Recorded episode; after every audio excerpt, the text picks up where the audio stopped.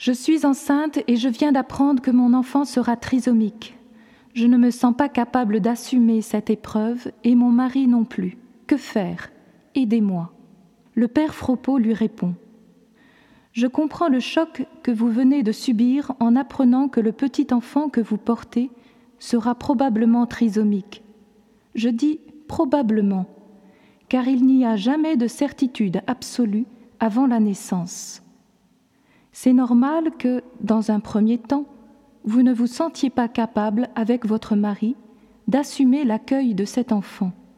Il ne faut pas vous en culpabiliser, mais il faut prendre le temps de réfléchir et de ne pas céder aux pressions que le personnel médical fait immédiatement peser sur les couples face à cette situation. La seule solution est d'avorter C'est faux.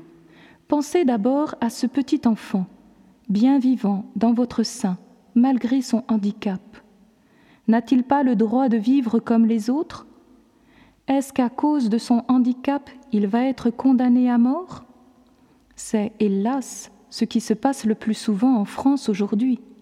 90% des enfants trisomiques sont avortés avant la naissance. Est-ce juste? Le diagnostic prénatal peut aider les parents à se préparer et à préparer l'entourage familial, y compris les frères et sœurs de l'enfant à naître, en cas de diagnostic inquiétant. À l'avenir, espérons-le, il permettra de guérir ou de soigner telle maladie ou telle malformation avant la naissance. Souvent, on entend dire Une personne handicapée ne peut qu'être malheureuse pendant sa vie, il vaut mieux l'éliminer. Ceux qui parlent ainsi montrent une profonde méconnaissance de ces personnes. Le plus souvent, elles sont heureuses de vivre, même si elles ont conscience de leurs limites.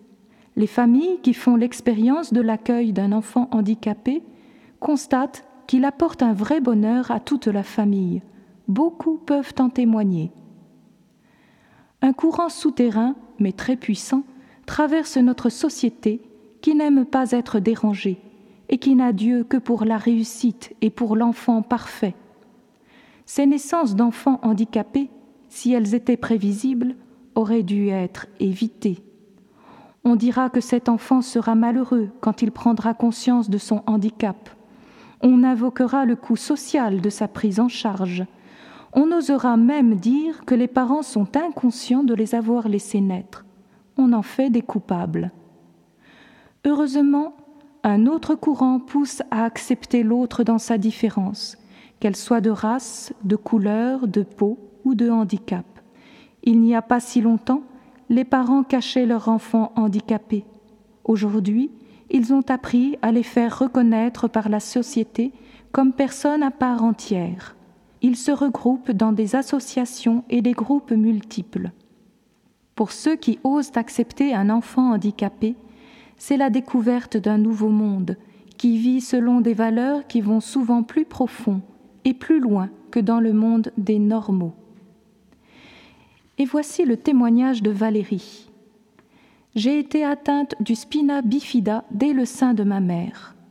À l'époque, ni l'échographie ni l'amniosynthèse n'existaient. Aujourd'hui, rétrospectivement, j'en suis heureuse car cela aurait été très dommage que je ne naisse pas, même si je pense bien que mes parents m'auraient laissé vivre malgré ce handicap. Claude, ma kiné, a fait ma connaissance quand j'avais deux ans. Elle a cru en moi et a tout fait pour que je marche. Aujourd'hui, j'ai 42 ans. Je suis reconnaissante à mes parents de m'avoir donné la vie. C'est ce qu'il y a de plus beau, et je remercie tous ceux qui ont mené ce combat de la vie avec moi.